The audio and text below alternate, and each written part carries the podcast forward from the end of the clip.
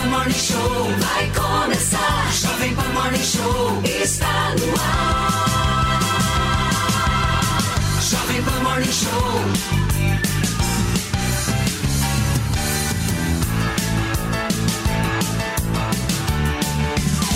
Jovem Pan Morning Show.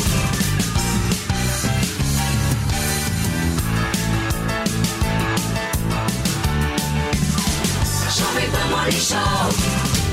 Fala, minha excelência, bom dia, uma ótima segunda-feira para vocês que nos acompanham ao vivo aqui na programação da Jovem Pan. Semana começando e eu vou falar uma coisa para vocês, hein, turma? Tem muita gente preocupada com o rumo do Brasil, viu? Mais da metade dos eleitores acredita que o país pode se tornar um país comunista. O que, vocês acham disso, hein? Já vão pensando na resposta sem filosofar, hein, meu querido Mano Ferreira, no dia de hoje. E ainda neste programa, segunda-feira, como está ficando habitual, nós estamos criando uma tradição aqui, meu caro Felipe Campos. Segunda-feira é dia de ringue no nosso Morning Show. E hoje nós vamos receber aqui no sofá duas pessoas que eu tenho certeza que vão trazer a paz e a harmonia que o país precisa. De um lado, um vegano, do outro, um carnívoro. Os dois, com certeza, vão defender diferentes pontos de vista em relação ao consumo de carne no Brasil. E é claro que o nosso sofá mais caótico de Vai todas as manhãs. Vai ter picanha, pode ter também uma fraldinha, uma maminha, mas terá um hambúrguer de ervilha maravilhoso. Aliás, meu querido Felipe Campos, já que você se adiantou, eu quero saber o que teremos no entreter de hoje, meu querido. Bom dia, Paulinho. Bom dia, bom dia você que está curtindo aí toda a programação da Jovem Pan pela sua rádio. Vem pra cá porque na sua TV Jovem Pan News também tem. Pois é, tem sim, olha, funcionário do mês. Neymar Júnior está sendo o homem mais comentado do mês, que começou há três dias. Adiantando para vocês, na tarde de ontem ele arrumou uma baita, mas uma baita confusão com convidados do camarote do show do Tiaguinho. Pois é, pessoal. Olha, menino Ney não está se aguentando. E eu conto tudo isso e muito mais para vocês daqui a pouquinho. Mas antes vocês fazem o seguinte, olha, vocês sobem a hashtag Morning Show. Por quê? Porque aqui vocês podem usar e abusar. Sem moderação. Boa, Fê, vamos começar o programa de hoje, turma. Afinal de contas, com uma informação que chama muito a atenção de todos. Metade do eleitorado brasileiro acredita que o nosso país pode se tornar um país comunista. É real essa história. A pesquisa Datafolha também mostra que a maior parte das pessoas não vê legado positivo da ditadura militar de 1964. Além desse recorte, os resultados da pesquisa mostram que 67% das pessoas disseram que os governos petistas de Dilma Rousseff trouxeram benefícios para o Brasil. Enquanto isso, 57% veem benefícios deixados pela gestão do governo Bolsonaro. A pesquisa Datafolha foi realizada do dia 12 de junho ao dia 14 de junho e foram ouvidas 2.010 pessoas com mais de 16 anos em 112 municípios. A margem de erro é de dois pontos percentuais para mais ou para menos. Agora, meus queridos amigos, eu ouvi aqui os dados do Datafolha.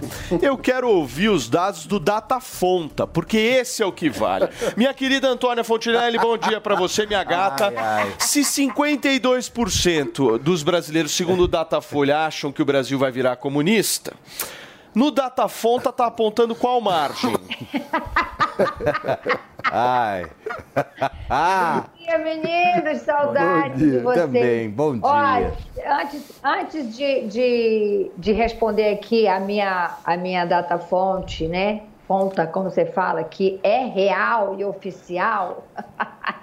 é, eu disse ontem, eu fiz uma postagem, né? E dizendo que hoje eu ia colocar meus advogados de plantão, porque o programa hoje está que tá pegando fogo. Aí, quando eu acordo, tinha aqui a direção do programa que me mandou umas gotas do remédio que o Felipe tomou na sexta. Ou seja, eu tô calminha. Não, mas você tá até melhor do que ele na você sexta. tá, você tá muito bem, viu? É. Você, inclusive, você me manda desse, que fica mais feliz. Olha, gente, eu acho que a chance do Brasil dar certo, a gente volta para aqueles 5% que eu insisto nele, tá? Resumindo a pergunta de vocês. Isso aqui, é a chance de dar certo é 5%, porque está indo rebanceira abaixo. Isso aqui é igual aquele escorrega lá das praias do Nordeste, né, que vai descendo assim, cai lá naque, naquela lamaçal que tem lá embaixo. Às vezes é água boa, às vezes é lama. Isso aqui está desabando a passos largos. E vocês que estão aqui no Morning Show tanto no rádio quanto na televisão, na Panflix, no YouTube. Vocês vão entender até o final desse programa. E vocês vão dizer, realmente a Antônia tem razão e 5% dela procede. Agora, Pavanato, é um número muito alto, né? 52%, isso aí assusta, não assusta? Muito alto e não é sem razão. Em um país onde você tem é, sérios retrocessos na liberdade de expressão, você tem um presidente da República que fez, organizou uma, um foro é, reunindo diversos lideranças socialistas ao redor do mundo. E nesse foro ele disse que tem orgulho de ser comunista. É natural que as pessoas tenham medo de que o país vire um país comunista. Quando você olha ao redor do mundo que o comunismo causou em diversos países, mais de 100 milhões de mortes.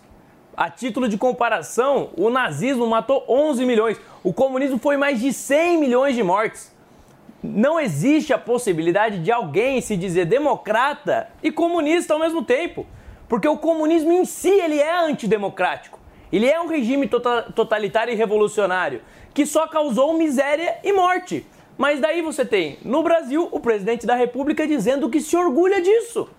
E você, e você tem o povo brasileiro enxergando essa realidade, enxergando esses retrocessos na liberdade, enxergando a proximidade do Brasil com países socialistas, e é óbvio que a gente fica com medo.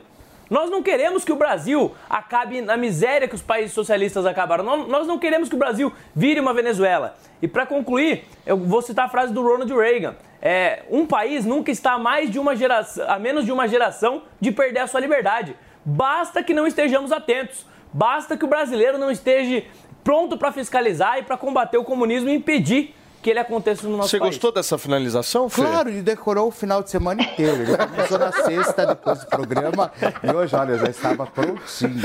Muito bem, parabéns, viu? Você viu? Deixa eu brincar, não? Não, eu tenho certeza que ele digitou no Google frase Ronald Reagan. Ele pegou, guardou e É jogou. aquele Essa é pensador, famosa, sabe? não, Mano Certeza absoluta. Meu querido Mano Ferreira, vamos pegar um outro dado dessa pesquisa Datafolha, que eu tenho certeza que vai te preocupar, porque 15% das pessoas perguntadas se a ditadura trouxe benefícios ou não para o Brasil respondeu que concorda, que sim, que trouxe é, absolutamente benefícios. Outros 21% concordam em parte, mas está concordando. Ou seja, 36% das pessoas perguntadas disseram que a ditadura militar trouxe benefícios para o Brasil. Isso também é preocupante, né? Muito preocupante. E, infelizmente, Jair Bolsonaro encontra-se nesses 15%. Né? Ele sempre fala que a ditadura foi uma maravilha.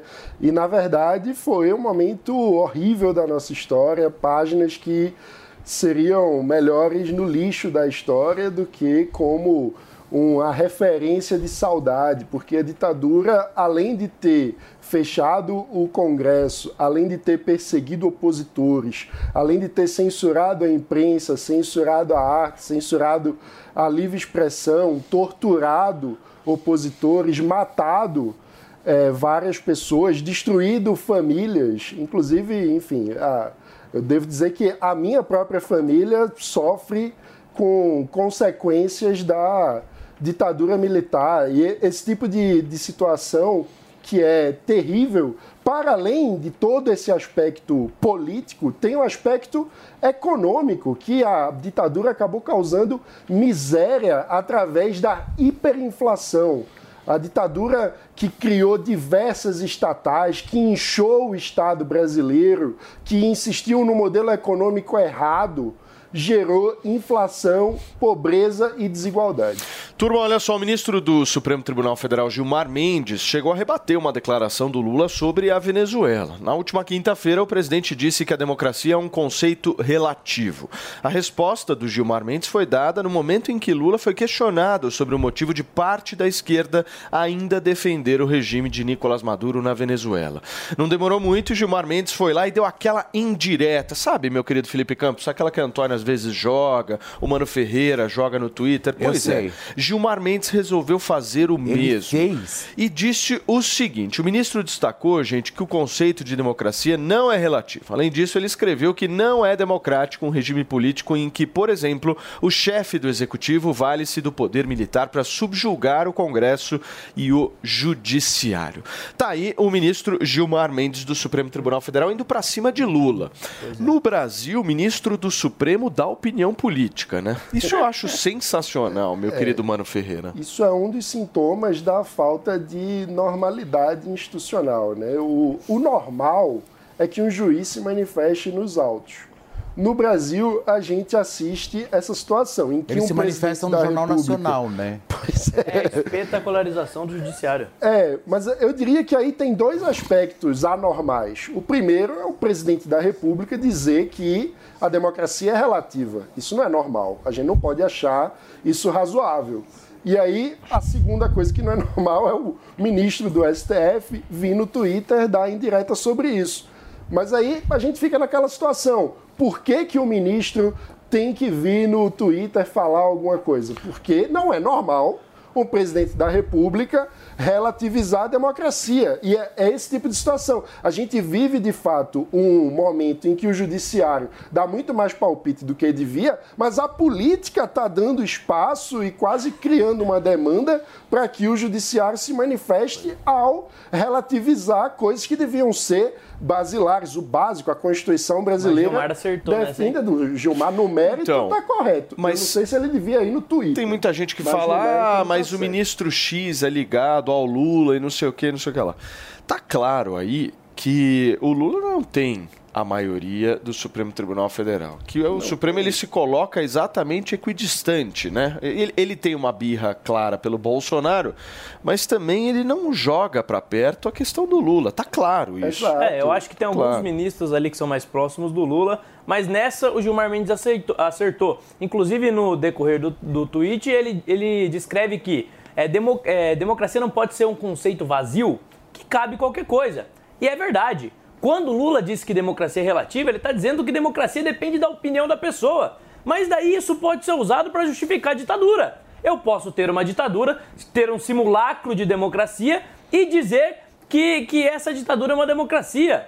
Não existe democracia sem Estado de Direito. Não existe democracia sem independência, harmonia, equivalência dos poderes. Não existe democracia sem oposição. Não existe democracia sem liberdade de expressão.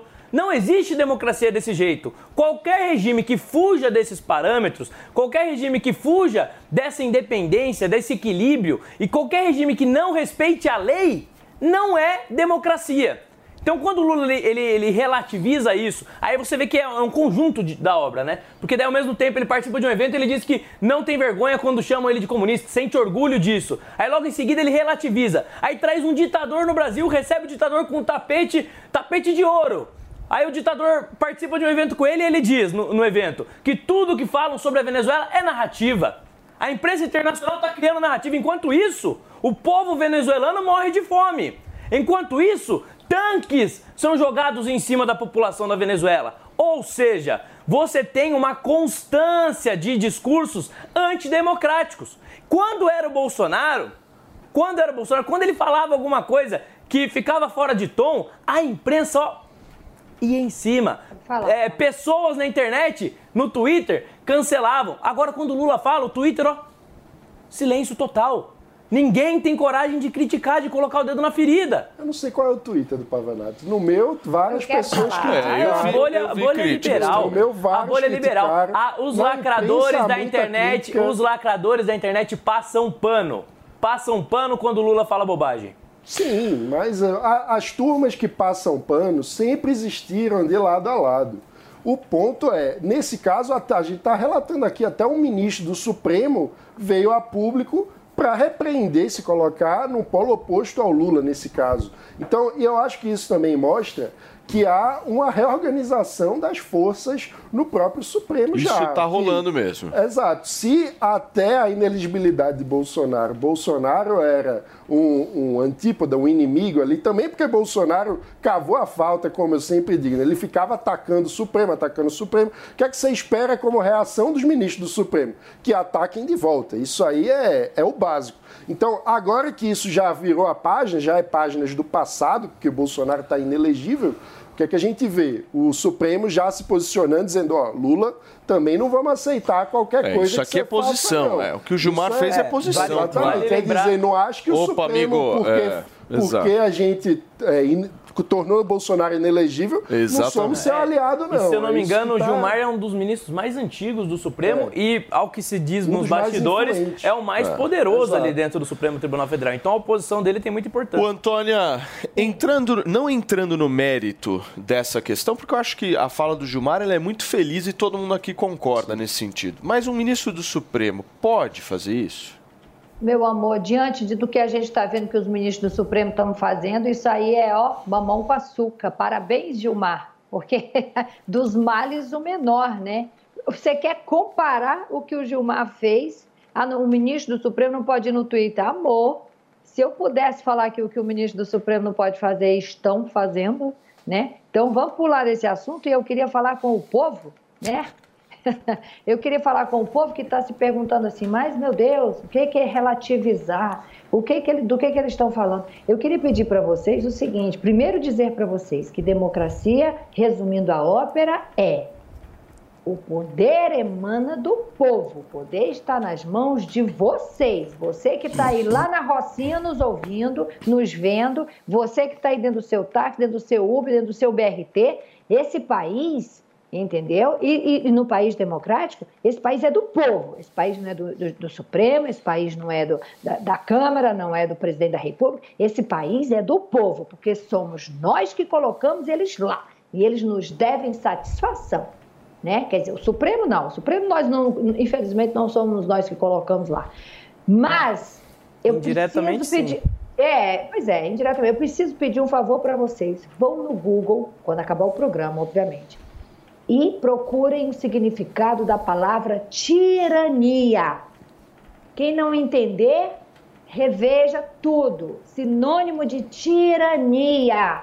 E aí vocês vão entender o que, que a gente está vivendo nesse país. Muito bem. Escuta, na sexta-feira teve a inelegibilidade do Bolsonaro, foi à tarde, né? O morning foi até meio-dia. A gente não comentou um pouco disso. Eu queria que vocês dessem uma rápida pincelada, mano, por favor. Ah, eu acho que Bolsonaro rapidamente se tornará a página do passado. A gente já vê esse comentário agora Começou. sobre essa reorganização eh, do Supremo, Supremo marcando posição eh, contra Lula, já mostra uma reorganização de todo o sistema político. Rei morto, é, é, rei morto, rei posto. Né? Então já há, não existe vácuo na política, já há toda a movimentação para saber como que vai ser essa reorganização. E como eu disse, o que não falta são pessoas, na verdade, felizes. Muita gente faz de conta na rede social que está triste, indignado, mas inclusive na direita a, a situação é de alegria com essa Concordo com inelegibilidade. mano, eu tô vendo, eu tô vendo o segmento mais bolsonarista meio dividido em duas partes. Um meio que pensando na realidade e pensando alternativas para seguir. Então, agora 2024, Ricardo Nunes aqui em São Paulo, preciso me aproximar do Ricardo Nunes e tal. E 2026 já mirando um Tarcísio, mirando um Zema e tal, e entendendo que, meu, a vida tem que seguir. O outro ainda, segmento, vai ficar martelando na história do Bolsonaro, do mito e tal, que, meu, é a galera e, e- e vão tentar se abraçar nisso. Vocês veem essa Ô, Paulo, divisão na ou verdade, não? eu não vi essa, essa divisão na direita, não. Até o próprio Bolsonaro, se eu não me engano, falou do Zema.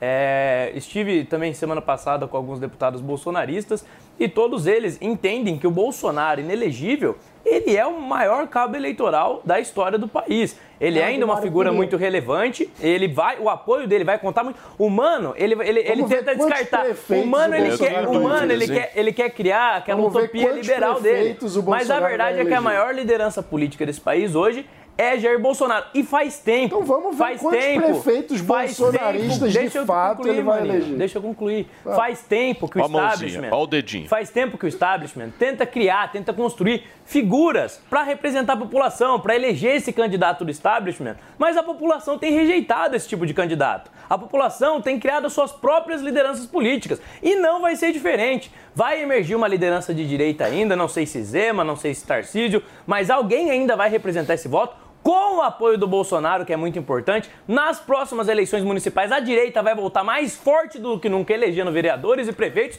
mostrando que ter tornado Bolsonaro elegível só deu mais força e mais gás ainda para a direita continuar Ô, lutando. Pavanatos, eu acho, assim, vendo o cenário, até queria ouvir também a Antônia nesse sentido, mas eu olhei pro Lula depois quando a imprensa perguntou para ele o que, que ele achava da inelegibilidade do Bolsonaro, e aí ele fala o seguinte: não, isso aí é coisa da justiça e tal.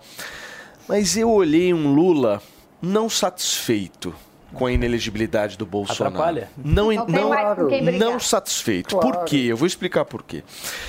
Hoje o Lula, se você for analisar os seis meses de gestão do Lula, foram meses, por muitas vezes, olhando para o retrovisor. Exato. Olhando e falando de Bolsonaro, falando de Bolsonaro, falando de Bolsonaro. Na hora que você não tem mais Bolsonaro, todas as atenções vão ser miradas no Lula. Ou seja, aquela coisa de Lula e Bolsonaro, eles se sustentam, né? Eles sobrevivem mutualmente, né, mano? Exato. Aquilo ali acabou. Porque no momento em que você não tem mais Bolsonaro, você tem um Lula naturalmente enfraquecido politicamente porque você não tem um antagonista. Exatamente. Então eu não senti uma satisfação do Lula ao falar que Bolsonaro estava Não, inelegível. e o Lula não sabe, senti. o Lula sabe, Não né? senti. ele não é bobo, ele sabe que o bolsonarismo é maior que o próprio Bolsonaro. A direita é maior que o próprio Bolsonaro. Então, os valores, aquele, aquele, arcabou, aquele arcabouço de ideias que o Bolsonaro liderou, ele continua existindo. Continua existindo diversas lideranças. No passado você tinha duas ou três lideranças aí eh, nas redes sociais se destacando, defendendo as ideias que o Bolsonaro defendia. Agora não. Agora você tem várias dessas pessoas. Isso tem um reflexo eleitoral. Ao mesmo tempo, a partir do momento que você é governo e o Lula está no governo, você é vidraça. Todos os erros que você cometer, ainda mais nessa era de redes sociais, as pessoas vão cobrar, vai ter cobrança e vai viralizar na internet. Então, isso vai enfraquecendo o governo e a chance de, na próxima eleição, nós termos novamente um governo de direita é realmente grande. Mas veja, são coisas muito diferentes. O Direita Pavanato já mirou não é- 2026 já. É, direita não é sinônimo de bolsonarismo. A direita é muito mais ampla. Existem muitos, ma- muito mais forças políticas para além do Bolsonaro. E tradicionalmente, Bolsonaro não criou a direita no Brasil. Isso é uma narrativa E foi exatamente disse, falsa. ele é o líder. Ele, por um contexto muito específico ali, que tem a ver com a Lava Jato, que tem a ver com a crise do PSDB, com a implosão de várias lideranças que foram vistas como corruptas, como parte do sistema, como nesse contexto o Bolsonaro assumiu a liderança contextual do campo antipetista. Mano, me- Agora, me, fala a outro grupo da direita virou- que, não, que não tá ligado ao Bolsonaro. Ué, Pô, vários. Tarcísio, O- o- Zema. Não, o, Zé, o Tarcísio e o Zema estão ligados ao Bolsonaro. Foram eleitos por causa do Bolsonaro. O Ratinho Não, foram eleitos em do Bolsonaro. 2022. E continuam ligados. É, Escuta, fala alguém que política. foi eleito sem o Bolsonaro. O Ô, turma, Leite. eu acho que. o- Como é que os políticos se movimentam, Antônia? Por uma coisa. Uma coisa chamada perspectiva de poder. Exato. A perspectiva de poder faz todo o cenário político sempre se mudar. E ter caminhos que levam as pessoas a ter uma perspectiva de poder. No momento em que você tirou o Bolsonaro do game, qual é a perspectiva de poder que vai ser oferecida para quem esteve com o Bolsonaro? Essa é a discussão que a gente tem que fazer. Qual é a perspectiva de poder? Alguém vai ter que ocupar esse espaço. Olha, o que mais me preocupa nessa história toda é que está surgindo um movimento na internet que é o seguinte: se Bolsonaro apontar um cachorro, eu voto. Gente, o brasileiro não está pensando. Pelo amor de Deus, o que passa na cabeça de vocês? Quem o Bolsonaro, se o Bolsonaro apontar um cachorro, eu vou lá e voto sem pensar. O que, que, o que, que vocês comem? Ou melhor, o que, que vocês não comem? Porque está faltando alguma coisa aí na cabeça de vocês. Vocês precisam pensar. É o remedinho do Felipe. Cara, pelo amor de Deus, o que, que é isso? Se o Bolsonaro apontar um cachorro, a gente vota? Isso aqui não tem a menor chance de dar certo. As pessoas precisam analisar, precisam pensar, buscar currículo, o que está acontecendo, o que, que não está acontecendo, quem é essa pessoa, o que ela entende de política, qual é o currículo dela, qual é a chance dela administrar esse país, qual é a chance dela fazer aliados que tirem o país da lama. Não é quem o Bolsonaro apontar somente. Ok, quem ele apontar, vocês que gostam da administração do Bolsonaro, eu também. Eu continuo dizendo, apesar dos pesares, se hoje eu tivesse que votar e não tivesse escolha entre Lula e Bolsonaro, ainda assim eu votaria no Bolsonaro. Agora, a internet fazer um movimento, a direita fazer um movimento e dizer que eu votaria até num cachorro se o Bolsonaro apontasse, é de uma brutalidade, é de uma, de uma burrice, é de uma falta de- de- de Bom, Eu- já- ele. Quando a esquerda fez isso, Só um minuto. Dilma. Só um minuto, porque eu quero ouvir o comentário de Felipe Campos agora neste programa. Eu acho que é, tudo que nós vimos né, no- na última semana, principalmente na semana passada, e aí a- culminou ali com a inegibilidade do próprio Jair Bolsonaro, é, sem dúvida alguma, infelizmente né, ele ficou inelegível, eu acho que é o momento, eu acho que dessa direita tentar se organizar, sabe? Porque é, é eu acho que parte para esse caminho realmente. E, e, tra- e vem de frente do que a própria Antônia está dizendo, né? Não é simplesmente porque o Bolsonaro, se ele indicar um cachorro, eu volto. Né? Parece que não mudou absolutamente nada. Então é um momento de realmente pensar, agir e, e tentar manobrar essa história. E não é no berro que a gente consegue, sabe? É articulando, infelizmente, como a própria esquerda articula porque eles são organizados, como o próprio Paulo Matias disse, e o que eu não acreditava, e de repente eu comecei a perceber que são mesmo. Então talvez a direita comece a tomar realmente e, e tomar como exemplo o que realmente a esquerda, a esquerda faz, principalmente na questão de organização. Bom, Antônia Fontinelli, por favor. Olha, o, o, o Paulo, é essa, essa direita, essa direita é da base do Bolsonaro é muito preocupante. É muito preocupante. Porque são pessoas que, assim, eu não sei se elas fazem questão de não pensar, ou, ou, ou, ou é ainda a sede de protagonismo. Eu não sei o que, que é. Eu só sei que às vezes eu tenho vergonha, eu tenho vergonha de dizer, eu sou de direita. Eu tenho vergonha por essas pessoas que, que elas não pensam, sabe? E as que pensam têm uma dificuldade de segurar e de administrar os emocionados, que aí a coisa não anda, a coisa não anda, a coisa não anda. E eu, eu, eu volto a dizer, eu não vejo é, é, oposição, eu não vejo, eu vejo barulho.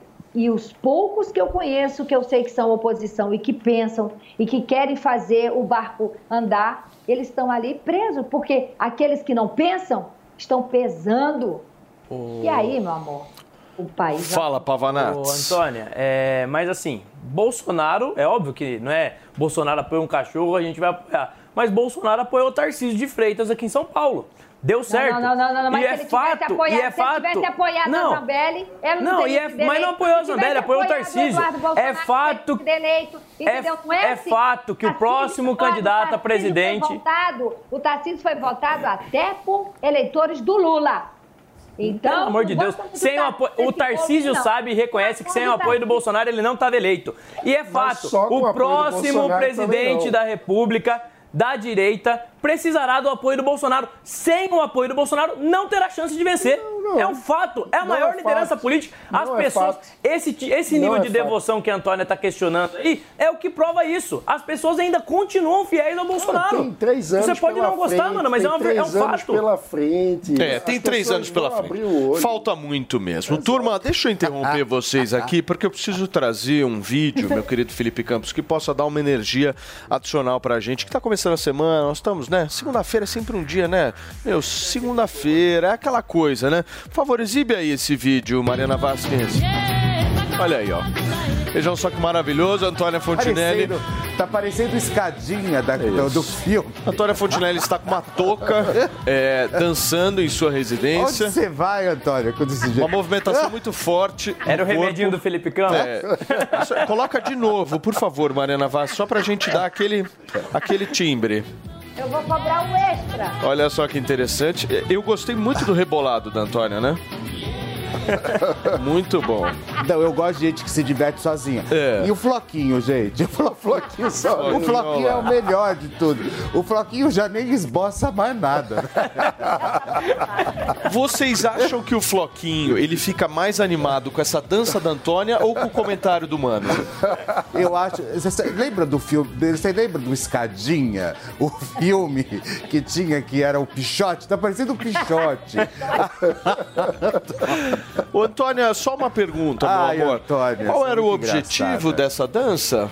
O objetivo, cara, é quando a gente é mãe velha e avó nova, a gente fica besta. o que o Salvatore e a Charlotte fazem comigo, vocês não acreditam. Eu vou, eu vou. Ô, ô, Tutinha, vamos fazer um reality dessa casa, meu filho? Que a gente... Ô, Maravilhoso. Antônia, por que, que você tá com essa touca na cabeça? Tava frio, Essa é? toca, meu amor, é porque a gente dá festa em casa e a gente se diverte na hora. Quando acorda, a gente se pergunta, por que, meu Deus? Olha, pra você que tá no rádio, a Antônia Fontinelli tá exibindo o seu gingado num vídeo que a gente tá exibindo aqui agora. Um gingado absolutamente contagiante. Mostra bem o que é o povo brasileiro, né, Mano Ferreira? Isso aí, ó, é fim de faxina. Que faxina. Casa arrumada, dá aquela alegria. Tem que botar Ai, ai. Gente, olha só, vamos pra mais uma polêmica, porque o menino Ney não cansa de ficar na boca do povo, viu? O melhor do nosso maravilhoso Felipe Campos. Sofia, o que, que ele aprontou dessa vez, hein, meu amigo? Olha, eu acho que o Neymar ele tá muito confuso, né? Porque na verdade agora onde ele passa o povo chama ele de traidor e aí ele acho que ele não tá curtindo muito essa nova onda. E agora tá aparecendo um monte de mulher dizendo que são amantes dele. Pois é. E aí o que acontece? Mas o foco de hoje é outro, pessoal, porque além dessa mulherada toda que começou a aparecer falando que é caso do Neymar, eu já transei com ele, olha só, mexeu com uma, mexeu com todas, aquela avalanche de mulher. E agora acontece o seguinte: o Neymar se desentendeu, olha, prestem atenção, com convidados de uma área VIP lá do show do Tiaguinho que aconteceu ontem lá no Rio de Janeiro. Aí um vídeo que circula nas redes sociais, que inclusive é o vídeo que, tá, que foi postado pelo, pelo querido Luiz Bate, né? Luiz, um beijo pra você, Bate! Querido lá do nosso Cidade Alerta, lá na Record. Neymar foi flagrado discutindo e gritando com uma mulher no camarote. O jogador ainda se envolveu em uma segunda discussão e foi visto indo pra cima de um convidado. Neymar segurou o pescoço do homem e, olha só, ele segurou o pescoço do homem e em seguida seguranças do evento tiveram que intervir. E o Neymar estava acompanhado de amigos e da Bruna Biancardi, que inclusive está grávida. Eu acho que o Neymar não está muito bem, sabia? Eu acho que ele está precisando inclusive tomar aquelas gotinhas que eu tomei na sexta-feira, porque, gente, onde já se viu um negócio desse? Ele é o Neymar, não é o menino Ney, esse negócio de menino Ney. Acaba com isso, o Juninho. Ele é homem, ele é, é o Neymar, e ponto final, atleta. Sabe, ele tem que parar com essas histórias de ficar irritadinho, de querer partir pra cima, de querer xingar. É porque ele não tá segurando a pressão agora de todas as histórias que aconteceram. Por quê? Porque tudo veio à tona e que, inclusive, ele foi pra internet pedir desculpa. Só que daí você pede desculpa, dois dias depois você vai lá e, e começa a dar em cima da menina pelo direct no Instagram. Então, assim, tudo que ele fala acaba sendo revertido contra ele mesmo. E aí ele fala uma história, depois ele vai lá e chafurda e faz tudo acontecer contra ele. Muito bem, meu querido Felipe Campos, é triste, né? Porque que, para quem já teve Ayrton né? Senna como líder, né? Como um grande representante do esporte brasileiro, hoje nós estamos discutindo aqui um dos Olha, maiores líderes do esporte brasileiro, hoje sim. que é o Neymar, só que não tem E o mais um décimo da representação também, do que foi o Paulinho, Ayrton. É que se você vê Neymar, né, é, é, sendo ali acusado de trair, de trair. Ele- acusado não, ele mesmo depois foi lá e acabou pedindo perdão, enfim, É. através das redes sociais. Robinho, acusado de estupro. E Daniel Alves, acusado de estupro. Olha só como a gente tá bem de atleta É. no país. Todo dia da hora. Esta é a minha rádio. Chegou, tá no ar, vai começar. Pode ter certeza. Chuchu beleza. Chuchu beleza, chuchu beleza. Chuchu beleza, chuchu beleza. Chuchu beleza, chuchu beleza. Chuchu beleza, chuchu beleza. Agora o Chuchu Beleza também é um aplicativo. Vai se fuder, meu. Baixe o app e ouça todas as histórias da semana a hora que você quiser. É de graça. Parece uma louca, né? Agora, se você quiser pagar um pouquinho por mês, você pode ter acesso ao conteúdo completo do Chuchu Beleza com mais de 6 mil histórias pra você. Mas tem pra Android também? Óbvio, Slade. Tem pra Android e iPhone, meu. Todo acervo de mais de 20 anos de programa pra você. Chuchu Beleza App. Baixe já o seu. Chuchu beleza. Chuchu beleza. Doutor Pimpolho. Ô, Slade, pega pra mim os contratos de importação que o Almeida deixou. Ah, Slade? Que que é isso na sua mão, meu? Ai, doutor Bimpolho, é um folheto que eu peguei sobre plano funerário. Plano funerário, meu? Se fuder, Slade. Pra que isso, meu? Você tá pensando em morrer, é? Não, doutor Bimpolho. Não, se for morrer, me avisa, hein, meu? Me avisa que eu já começo a procurar outra secretária, meu. Ai, doutor Bimpolho, que horror! Um horror. Horror é você vendo essas coisas aqui na minha empresa, meu. Você não sabe que eu detesto esses assuntos de morte? Mas, doutor Bimpolho, eu preciso pensar no meu futuro. Slade, pensar no futuro é pensar em investir a longo prazo. Investir na bolsa, no mercado de ações, investir em fundo imobiliário, fazer um VGBL, por exemplo, meu. Pensar no futuro, Slade, é juntar dinheiro pra poder se aposentar bem, com dignidade, pra depois poder viajar pelo mundo, sei lá, meu. Ai, doutor Bimpolho, com o salário que eu ganho. É, pensando bem, né? Bom, escolhe aí um plano funerário e tal, depois me traz o contrato que eu te pedi, vai. Doutor Pimpolho. Você ouviu Chuchu Beleza? Quer ouvir o Chuchu Beleza a hora que você quiser? Então baixa o aplicativo. Chuchu Beleza é. É de graça. Disponível para Android e iPhone.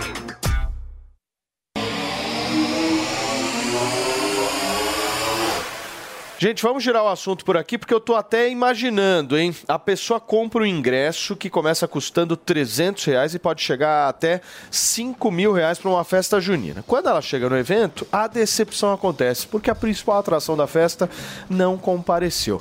Eu tô falando da presença de Lula no arraial do PT, gente. Essa presença flopou. Neste sábado, dia do evento, o presidente foi orientado a ficar de repouso. O Lula sentiu dores na perna e no quadril durante a visita à seleção brasileira feminina de futebol no estádio Mané Garrincha. Mesmo sem Lula, o arraiá aconteceu e contou com a presença de nomes como Alexandre Padilha, Paulo Pimenta, Luiz Marinho e também Glaze Hoffman. Já aconteceu de vocês comprarem ingresso para alguma festa? E é o personagem principal não vai? Pois é, Imagina. como é que fica isso? Não teve hein? reembolso, não? Dá para pedir reembolso?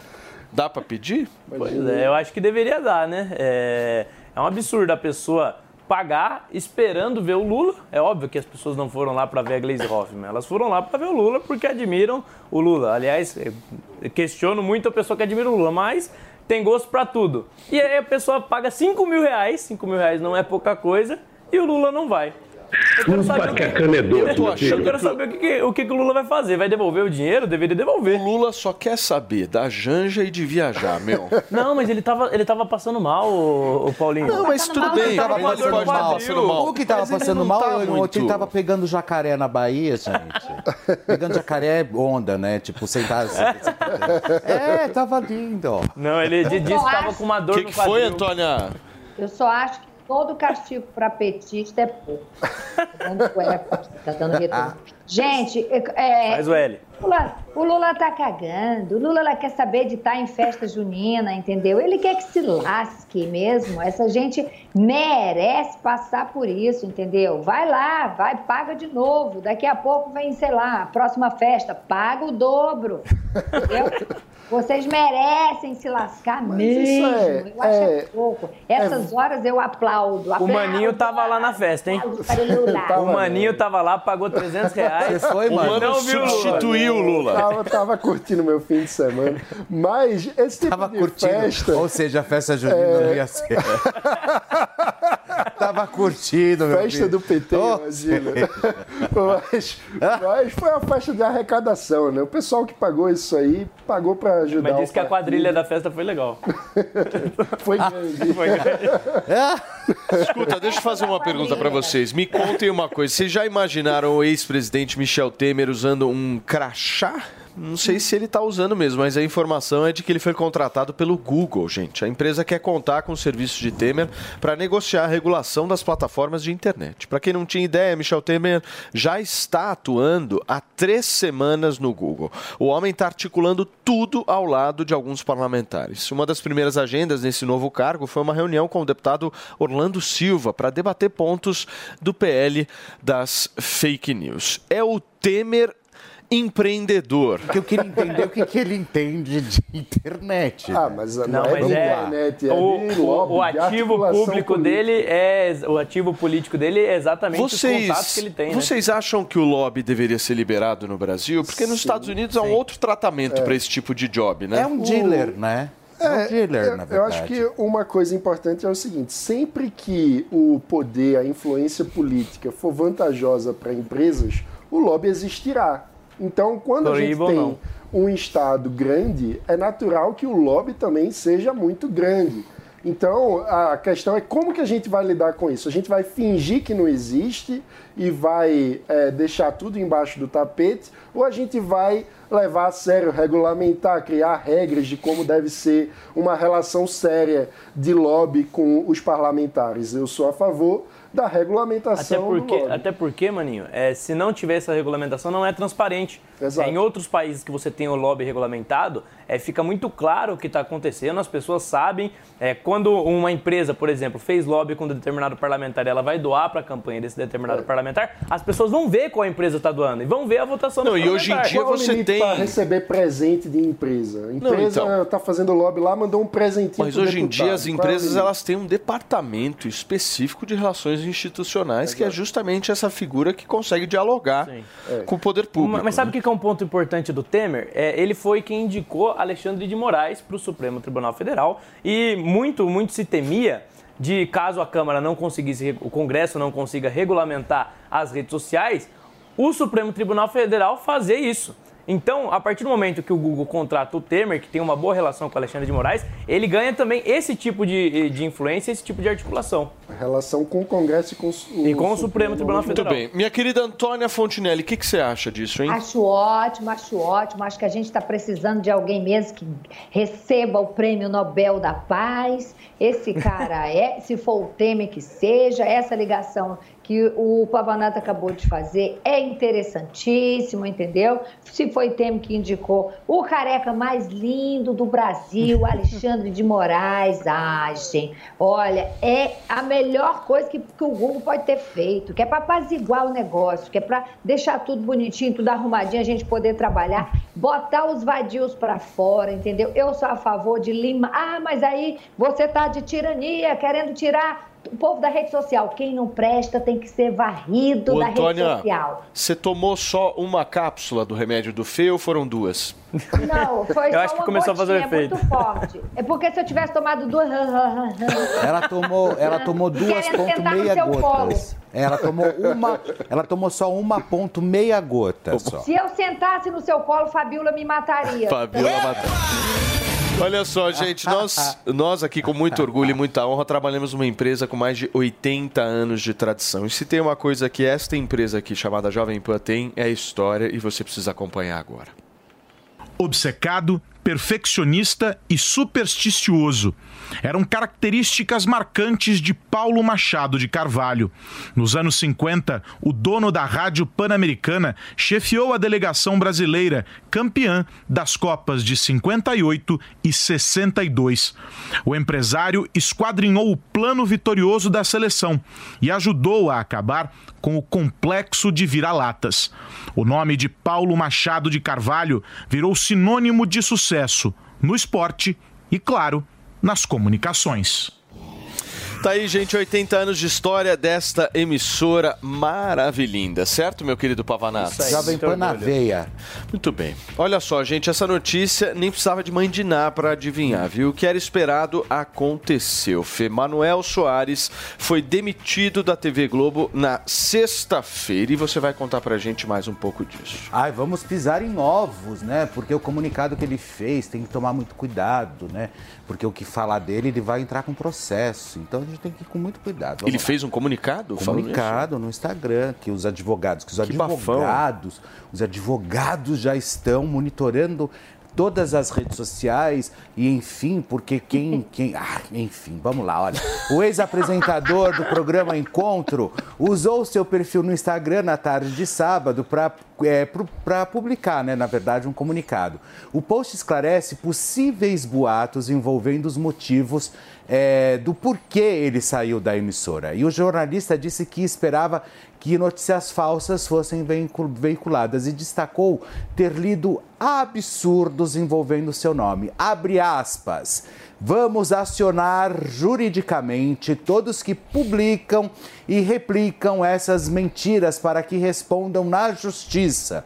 Estou indignado com esse tipo de covardia, mas tranquilo sobre a verdade das minhas ações e condutas, afirmou Manuel Soares, que vem dando trabalho na Rede Globo de televisão desde quando estreou o programa Encontro com, com Patrícia Poeta, que nós sabemos saiu hoje, inclusive, de férias. E aí ficou a Tati Machado, junto com uma outra apresentadora bonita também, uma negra bonita. E ele, ela sairia hoje de férias na sexta-feira, deram um pedala nele. Falou: ó, tchau, vai embora, porque ela vai entrar de férias, você não vai ficar no programa, não. E a princípio, parece que só vai ficar a Patrícia Poeta realmente no comando do encontro até a segunda ordem. Não existe companheirinho ou não existe um parça ali para dividir com ela. O Fê não tem cara mais chato do que esse Manuel Soares, né? Meu, chato. você sabe entre nós, é vamos ser muito sincero. Você sabe que é cara questão? chato, É, ele- meu. E a, e a chato. chato. Pelo amor de chato, Deus, Paulo chato. Matias, chato. Até esse negócio Você de falar o que vai acontece? processar todo mundo É, é que vai chato, processar. Ele só, ele, só, ele só faz com que as pessoas tomem ranço dele. Mas você defendeu ele aqui, queridinho. Por quê? Na treta com a Patrícia, não foi, Antônia? Porque agora o Felipe Campos tá pagando de meu. Ah, é A chato carinha. mesmo, Vai. Paulo. Olha a carinha dele. Você, você foi não conseguiu uma permuta com ele e agora tá mudando de lado, querido. É Olha só. É, é o seguinte, sabe o que Felipe acontece? meteu uma porrada na Patrícia Poeta. Vamos, vamos, vamos desvendar o Felipe Campos, Antônia. É isso mesmo. Eu Olha, dizer uma eu só coisa, quero Felipe. dizer uma coisa, Felipe, Gê, eles não há ninguém entendem. mais chato Eles do não que aquela conhecem, pessoa Gê. que se leva tão Eles a não sério, que se dá uma importância que não tem. As pessoas piram, as pessoas se dão uma importância que elas não têm. É só botar a cara no quadrado que elas acham que estão arrasando, que são é, é, intocáveis, que são importantes. Não, gente, vocês não são importantes, vocês não têm importância nenhuma. Estar com a cara no quadrado é a mesma coisa que estar na- sentado no, numa, numa caixa da loja. Para você que chegou agora, a gente está batendo um papo aqui com um dos assessores da ministra do Planejamento, Simone Tebet, João Vilaverde, é conversando um pouquinho sobre a questão orçamentária do censo. E o João estava iniciando a explicação dele agora. Por favor, Simone João. Tebet é tudo. Ótimo, eu estava bem no, bem no começo mesmo. É, a reportagem que, que a gente escutou aqui da rádio estava completa, mostrando exatamente o que, que a gente tem de acesso de dados do Censo Demográfico 2022. Esse acesso ele vai aumentar. A cada 10 anos, a exceção foi agora, mas a gente já está consertando isso, a cada 10 anos, o IBGE faz o censo demográfico da população, divulga os primeiros números, o tamanho da nossa população, a quantidade de, de domicílios na nossa, eh, no nosso país, e a partir desses primeiros números ele faz divulgações específicas aprofundadas. Até o final do ano, a gente vai ter acesso a todos os chamados microdados do censo demográfico. E vai no micro mesmo, em cada município, cada família, cada etnia, cada eh, formação eh, territorial do país. A gente está agora conversando sobre os primeiros dados, né? O que, que esses primeiros dados nos mostram? Primeiro, ele mostra que o Brasil cresceu. A gente tinha 190 milhões de pessoas em 2010 e temos hoje 203 milhões. Mas ele cresceu menos do que a gente imaginava. A gente, eu digo a sociedade como um todo, imaginava que ele cresceria. Na realidade, ele cresceu a uma taxa menor que a metade da taxa de crescimento, pensando o censo de 2000 e o censo de 2010, né? Isso é explicado, é, e a gente está pensando, a gente está refletindo, todo mundo junto, por uma série de fatores. Um deles, a tendência mundial. Né? Os países têm população que envelhece mais, as mulheres têm menos filhos, como a gente viu na reportagem. É isso mesmo. Então, isso era um pouco esperado. Em outra parte, o período histórico que a gente capturou nesse censo, de 2010 para 2022, a gente experimentou perturbações sociais e econômicas muito importantes. Isso reduziu ainda mais a vontade dos casais de colocarem crianças. É, a, gente aumentou o número de, de trabalhadores que imigraram, foram embora do Brasil para tentar buscar trabalho em outros países. Né? Isso também reduz Sim. a quantidade de pessoas que aqui estão. E para fechar, atendendo ao teu, ao, a tua pergunta original, Paulo, é, que eu fiz de trás para frente, Sim. como que foi essa questão dos 380 milhões de reais que, que nós no governo é, é, aplicamos no IBGE neste ano? O IBGE ele sofreu muitíssimo. Isso é um fato. O IBGE estava preparado para fazer o censo de 2020, 10 anos depois do censo de 2010. Sempre foi assim, né? Só que aí veio a pandemia. Tudo bem, ninguém questionou, 2020 não dava para fazer. Aí o IBGE tentou fazer em 2021. Não foi dado orçamento, isso tudo fato, tá? Todo mundo pode pesquisar o que eu estou falando pelo Google. Em 2021 não foi dado orçamento para o IBGE fazer o censo. Não seria dado orçamento para o IBGE fazer o censo nem em 2022. Foi preciso uma liminar do Supremo Tribunal Federal forçando o governo anterior a inserir no orçamento de 2022, a LOA, o recurso para o censo. E ele inseriu o mínimo necessário. O IBGE teve que fazer o censo no limite do limite. Para fechar, Paulo, amigos e amigas que nos escutam e nos assistem, quando a gente tomou posse num domingo, 1 de janeiro, o censo tinha recenseado é, 180 milhões de pessoas e estimava, a partir dessas 180 milhões de pessoas recenseadas, que nós seríamos 207 milhões. Que isso é, um, é uma estimativa matemática a partir do que você não Sim. conseguiu recensear. Ou seja, faltavam 27 milhões de pessoas. Nossa Se a gente anunciasse o censo ali nos primeiros dias de janeiro, ele seria um censo muito problemático, cheio de estimativas para tentar suprir os dados que não foram coletados. Não foi essa a decisão que a gente Ô, tomou. João. A ministra Simone Tebet É, só, só, só, só fazendo um, um- um complemento na tua fala, as pessoas às vezes elas não entendem a dimensão e a importância que é o censo no Brasil, né? Porque todas as políticas públicas, públicas que são feitas, elas precisam ter uma base, né? Exato. Elas precisam, então, sei lá, ah, precisamos melhorar a educação no Brasil. Como é que melhora a educação no Brasil? Em primeiro lugar, entendendo o que é o Brasil, né? Entendendo quais são as dificuldades, Exato. o nível de pobreza. Então, essa é a base de tudo. Tudo, tudo, tudo. Problema de saneamento básico, saúde, educação, segurança pública. Tudo você vai ter uma base de dados. Essa base é o que o João está tentando explicar um pouco para a gente aqui. É, que carecia. Imagina você começar um governo sem 27 milhões de pessoas. Ou seja, qualquer tipo de política pública que seja feita é, com base nesse censo que ele estava mencionando seria uma política pública fracassada, né? É, basicamente é isso, né, João? E, Paulo, é, exata, é exatamente isso, e eu complemento o teu comentário. Também políticas privadas. Porque o censo demográfico, ele é, há 90 anos, a base fundamental de dados para a economia brasileira. Empresas privadas consomem o censo, políticas públicas do governo federal, mas também de governo do estado, governo de prefeitura e também de terceiro setor. É a base fundamental. Você só sabe se a pessoa precisa do teu serviço, seja ele privado, seja ele público, se você sabe se ele precisa do teu serviço, você precisa daquela informação, onde que ela mora, quantos familiares estão naquele domicílio, aquele domicílio é precário, falta o quê?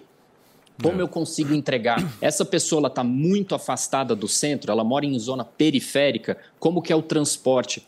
Todas as políticas públicas e privadas usam o censo. A gente estava numa situação muito precária. é, aqui eu estou falando a gente, todo mundo, tá? Quem está aí no estúdio, quem está nos escutando, onde quer que seja, no setor público e no setor privado, porque a gente estava usando o censo de 2010 e estimando como estaríamos em 2022, 2023. Não deixava de ser uma espécie de chute. Na hora em que a gente atualiza o censo, deixa de ter estimativa, deixa de ter chute, é o que é. A gente sabe o tamanho de cada município e daqui a pouco, a partir das próximas semanas, a gente vai saber o tamanho de cada é, o tamanho do buraco, né? Se tem problema de saneamento naquele município, município XYZ, mas não tem naquele outro, se ali tem distribuição de água, mas não tem naquele outro, se ali, etc, etc, etc, etc. Muito bem. Gente, nós batemos um papo aqui, conversamos com o João Vilaverde, ele que é assessor econômico da ministra Simone Tebet, a quem a gente faz aqui, João, também um convite para que ela venha aqui ao Morning Show o dia que ela puder, estiver aqui em São Paulo e poder bater um papo com a gente aí sobre todas essas questões vai ser muito bem recebida e principalmente tratada com respeito. muito obrigado, viu, João? Volto sempre aqui. O João aí exemplificou bem a situação do censo 2022 Grande pra João. gente, certo? Obrigado, João Vilaverde, participando aqui do Morning Show. Valeu, cara. Obrigado. Muito bem, turma. Eu vou fazer o seguinte. é tudo. eu vou. Você. Você não tomou o remedinho hoje? Quem, né? hoje? É. Tomei. Ah, você tomou? É importante. É? Exatamente. Fê, eu vou fazer o seguinte: nós vamos para um rápido intervalo comercial. Agora. E na volta, a gente vai ter o ringue no Morning Show. Será que o vegano vai morder o carnívoro? Escuta, vocês gostam de comer carne? Não gostam? Vocês são mais veganos? Vocês são mais carnívoros? Daqui a pouquinho, um debate inédito na televisão É brasileira. isso, é de um isso. lado, um vegano. Do outro, um churrasqueiro. Ai. Veremos o que vai dar isso. Pra você que chegou agora, a gente está repercutindo aqui, eu, Fê e Antônia, sobre essa questão envolvendo o Neymar, porque ele foi flagrado no final de semana com a, a esposa. Não, não é a esposa, a namorada. Ah, né? não. É, na verdade, a mulher do É filho esposa. dele, né? É a sósia da Bruna Marquezine. Isso. Foi Tá. flagrado Bruna com a Biancardi. sósia da Bruna Marquezine. Isso. Só que aí o que aconteceu, turma? Ah, ah. Ele tava tretando nesse show que ele foi, Não, ele brigando. tentou porque o o povo começou a encher ele, ali ele foi lá e partiu pra cima Apontou o de um dedo na Não, cara. pegou pelo pescoço, você não viu? Fala, ali? Antônia. Eu não vi, eu não vi ele pegando ninguém pelo pescoço, eu não vi nada. Eu só sei o seguinte, deixa eu, deixa eu falar uma coisinha pra vocês. Ele tava lá com a namorada dele, tava lá com a mãe do filho dele, é a mulher dele, estão morando junto, ela tá grávida, é a mulher dele. Tem que parar com essa coisa de ah, só é mulher depois que casou. Porque o meu casamento, o que menos deu certo foi o que eu casei. Senão então daqui a vamos lá. pouco tá que nem a história do Gugu, né? Não, não é, mas deixa eu falar uma coisa pra vocês. É assim, uma vez eu conversando com a, com a, a mulher do Júlio César, Suzana Verne, ela me disse, eu estou apavorada porque pelo jeito o Júlio vai vir para o Flamengo. E o meu marido aqui no Brasil não tem condição por causa das companhias. Eles chegam aqui, tudo de ruim acontece, a mulherada em cima, é um caos. Então eu não quero meu marido jogando no Brasil. Então esses meninos, eles ficam lá fora. Quando eles vêm para cá, parece que é aqueles presidiários que saíram da cadeia e querem viver tudo num dia só. É uma É. coisa horrorosa Eu isso. gosto entendeu? dessa, dessa semelhança, assim. Eu gosto, eu acho, eu acho bacana. É horrível, é horrível. Não, mas é, Muito mas bem. é, Felipe. Turma, hoje o negócio vai ser forte, hein, Felipe Campos? Vai ser daqui a Cadê a Antônia Fontinelli? Coloca a Antoninha aqui pra mim. Ant Ô, Antônia, Oi, amor. tudo bem, meu amor? Tudo bem? Escuta, deixa eu te con- deixa eu te perguntar uma coisa, minha gata. Qual que é a expectativa hoje pro ringue? O que que você tá achando, hein? Eu sou carnívora.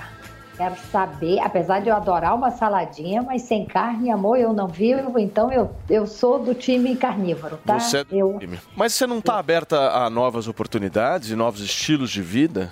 Não, assim, vegana jamais. Assim como lésbica também não, porque já eu, eu não falo do que eu não, não entendo. Eu já provei, eu tentei ficar uma semana sem carne, mas não deu certo, esquece. Então, assim, eu não, não, não dá pra, não consigo virar lésbica. Eu já até pensei, falei, é homem, dá tanto trabalho, não rola. Eu, eu gostei muito desse raciocínio, né? Ela misturou a homossexualidade com a questão do consumo de carne. Acho bem interessante isso, Antônia. Muito bom, meu. Eu adoro os pensamentos da Antônia porque eles fazem a gente sair do senso comum, entendeu?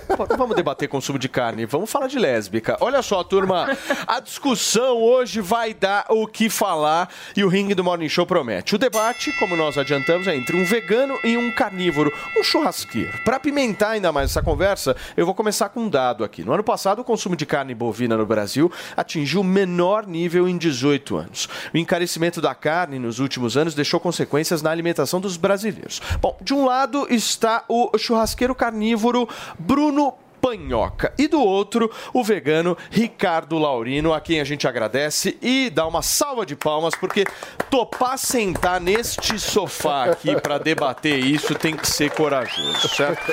Olha aí a salva de palmas. Olha aí, Fê, entrando depois de cinco segundos, que maravilhoso, dando um clima agradável. Glauco, maravilhoso, Queridos, Glauco. tudo bem?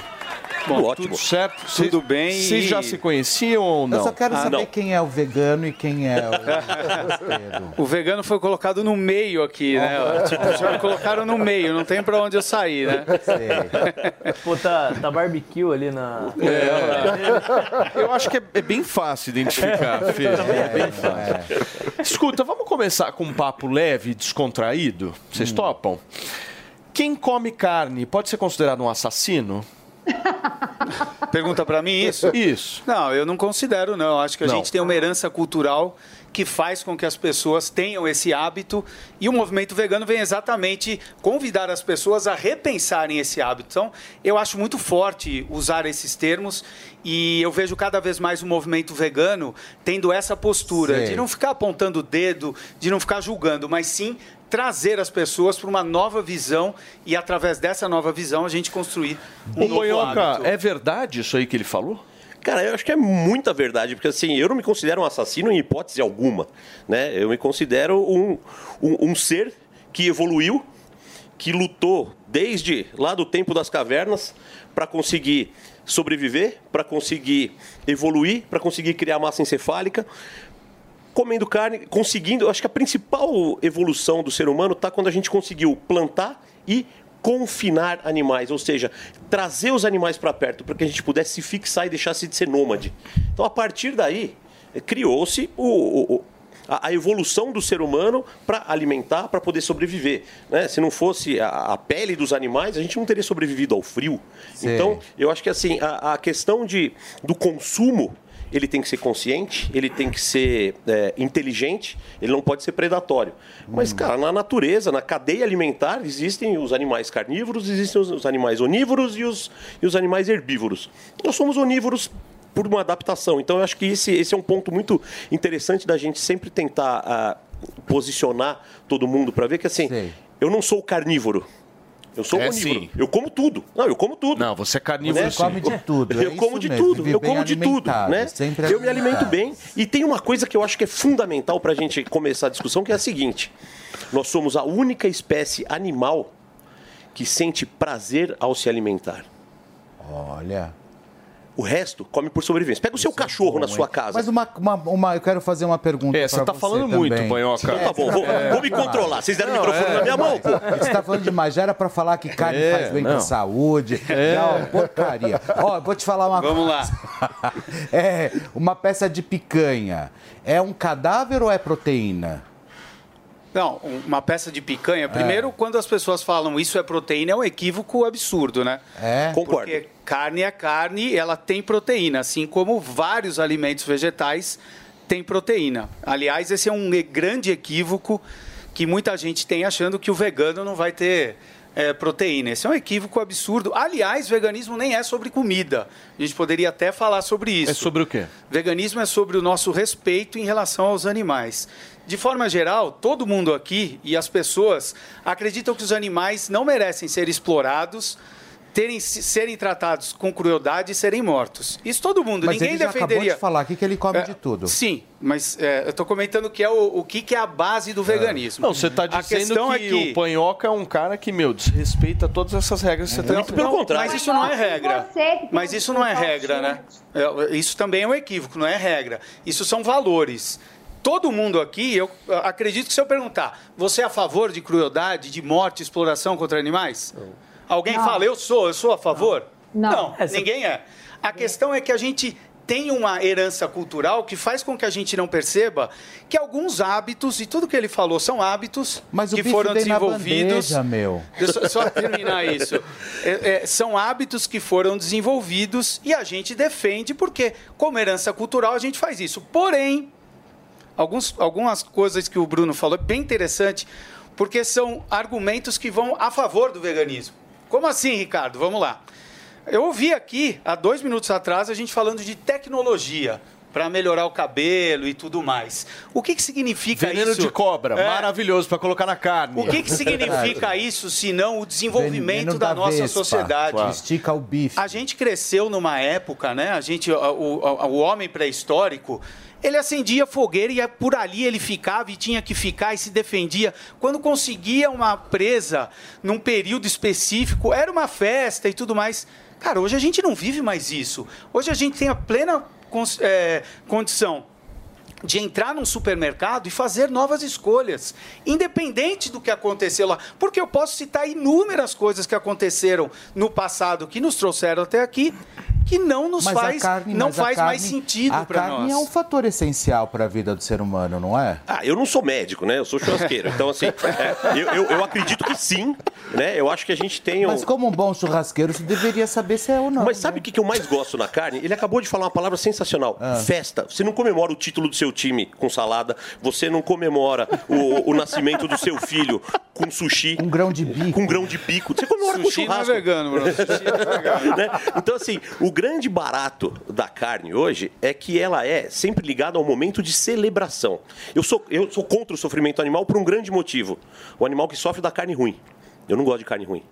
Tá? O animal que sofre da carne ruim. Então eu gosto de um animal que é bem tratado no pasto, que é bem tratado no confinamento. Vai, vai matando aos né? pouquinhos, né? Não, não, mata de uma vez muito rápido, ele nem percebe. Isso é muito incoerente, Panhoca. Eu não sou Desculpa. incoerente. É, completamente. Eu gosto de carne. Eu gosto dessa celebração. Eu gosto assim, a carne é, é ligada a momentos festivos e não só no Brasil. Sim, em qualquer lugar do mundo você tem a cultura de comer carne em momentos festivos, né? Até na Índia, que é um país radical e na questão de não consumir, Na vaca, né? Come A, a- a vaca é sagrada. Mas assim, uma festa indiana se faz o quê? Cordeiro. Ou seja, o consumo de animais está diretamente ligado tanto à evolução do ser humano, como a, a construção do cérebro, a, a aquisição de nutrientes, né? Por exemplo, ômega 3. Ômega 3 você não vai achar em vegetais. Você vai precisar suplementar se você for vegano. Não, você acha na linhaça. Mas É haja- linhaça, haja óleo de linhaça, linhaça. né? Pô, a linhaça Não, óleo de linhaça. Uma colher por dia só você já pergunta, tem. Entrando nisso que ele falou, é, você tem um país onde a gente tem muita pobreza ainda, muito déficit nutritivo de pessoas que, que, que são mais pobres. E é, para você conseguir supor- suprir todas as necessidades nutritivas comendo apenas vegetais e frutas, verduras, você precisa comer muito mais, porque na carne e na proteína animal você tem uma concentração muito maior desses itens. É, você não acha que ia piorar a situação dos mais pobres, deixando eles com déficit nutritivo ainda maior caso a gente é, parasse de consumir carne? Muito boa essa pergunta, porque ela traz dois outros pontos que eu acho bem legal que você falou. Primeiro, que quando a gente fala num país onde a gente tem pessoas que não sabem o que vão comer, é até uma insensibilidade a gente ficar impondo situações. Eu acho que não é nem questão de imposição, mas é, eu acho que a questão não é as pessoas que não têm o que comer. Porque elas a gente precisa trabalhar para um país que atenda e as pessoas possam sim ter opções de escolha e se alimentarem bem, terem nutricional, serem nutricionalmente eh, saudáveis e tudo mais. A questão é que aí repousa um equívoco. Para se alimentar um animal que hoje vai para a mesa das pessoas, a gente tem o modelo mais ineficiente de produção de alimento. Os cálculos, e não são cálculos de veganos, você pega qualquer instituição que lida com o- a produção de produtos de origem animal, a cada 10 calorias que os animais comem, e diferente do que as pessoas pensam, eles não comem pasto, não. Alguns sim, a gente tem, aqui no Brasil até é maior essa quantidade, mas mesmo os animais no pasto, na hora do abate, eles consomem ração, eles também, em épocas em que o pasto não é tão é, é, volumoso, eles também comem ração, mas você tem frangos, bilhões de frangos vivendo é, amontoados, comendo ração, você tem os porcos comendo ração, e o cálculo é que a cada 10 calorias que esses animais consomem, você tem de 1 a 3 calorias apenas que retorna no prato das pessoas. Por quê? Porque o animal precisa viver. O animal gasta caloria, ele gasta energia. E isso faz com que esse modelo, ao invés de ser negativo, ele seria um modelo Mas positivo se a gente alterasse. Não, a questão, a questão é que esses animais, eles não deveriam nem estar ali.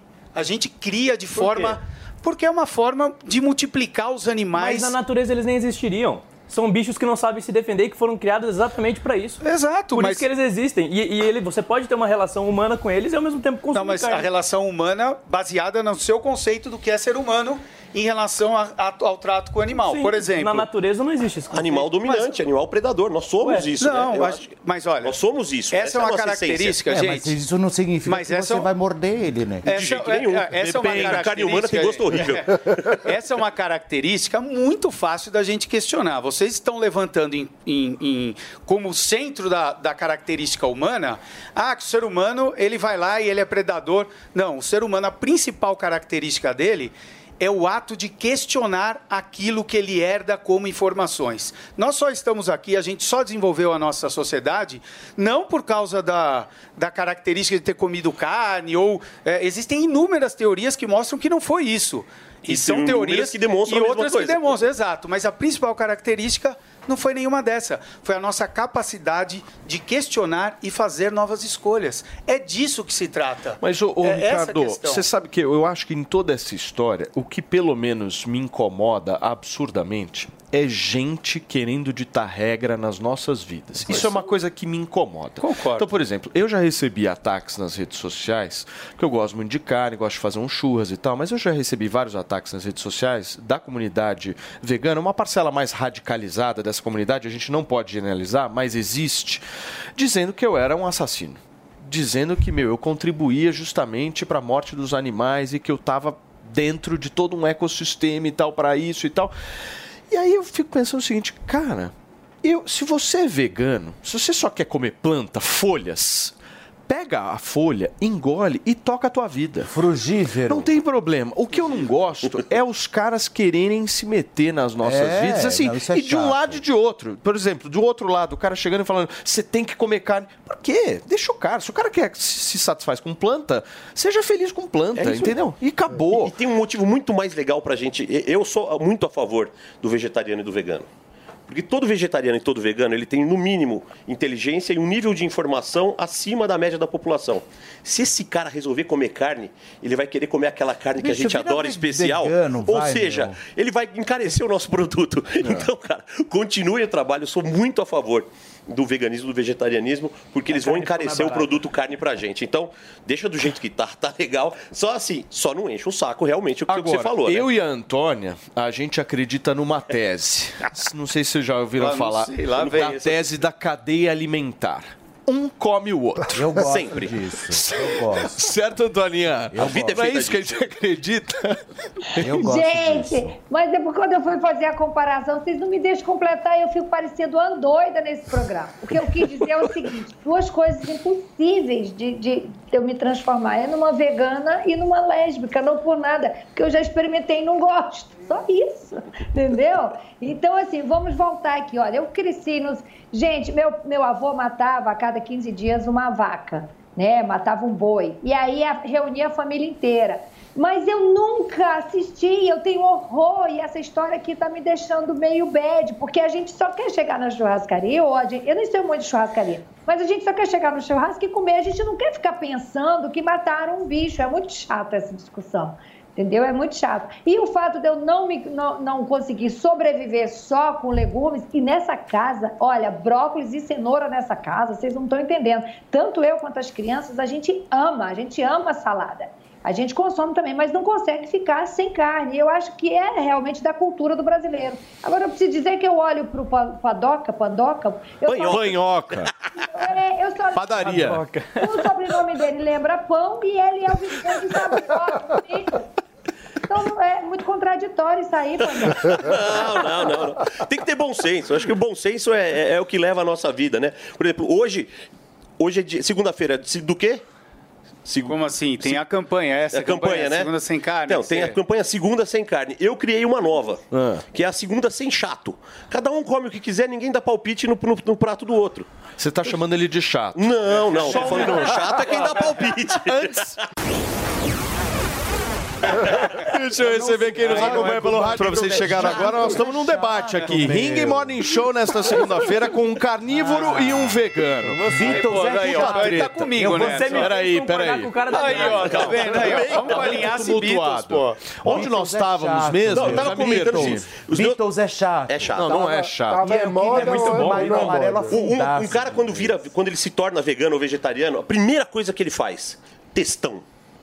Ele vai lá no Instagram, no Facebook, ele bota foto, ele bota vídeo, ele bota aquele documentário que mostra a vaca Ó, o morrendo. Ricardo assim com a cabeça, E é ele verdade. escreve um puta de um textão, mas Ele, ele, se escreve... converteu, né? Ele só falta colocar uma foto da, da, da que tá assim, minha mãe. É, assim, ele bota um textão gigante.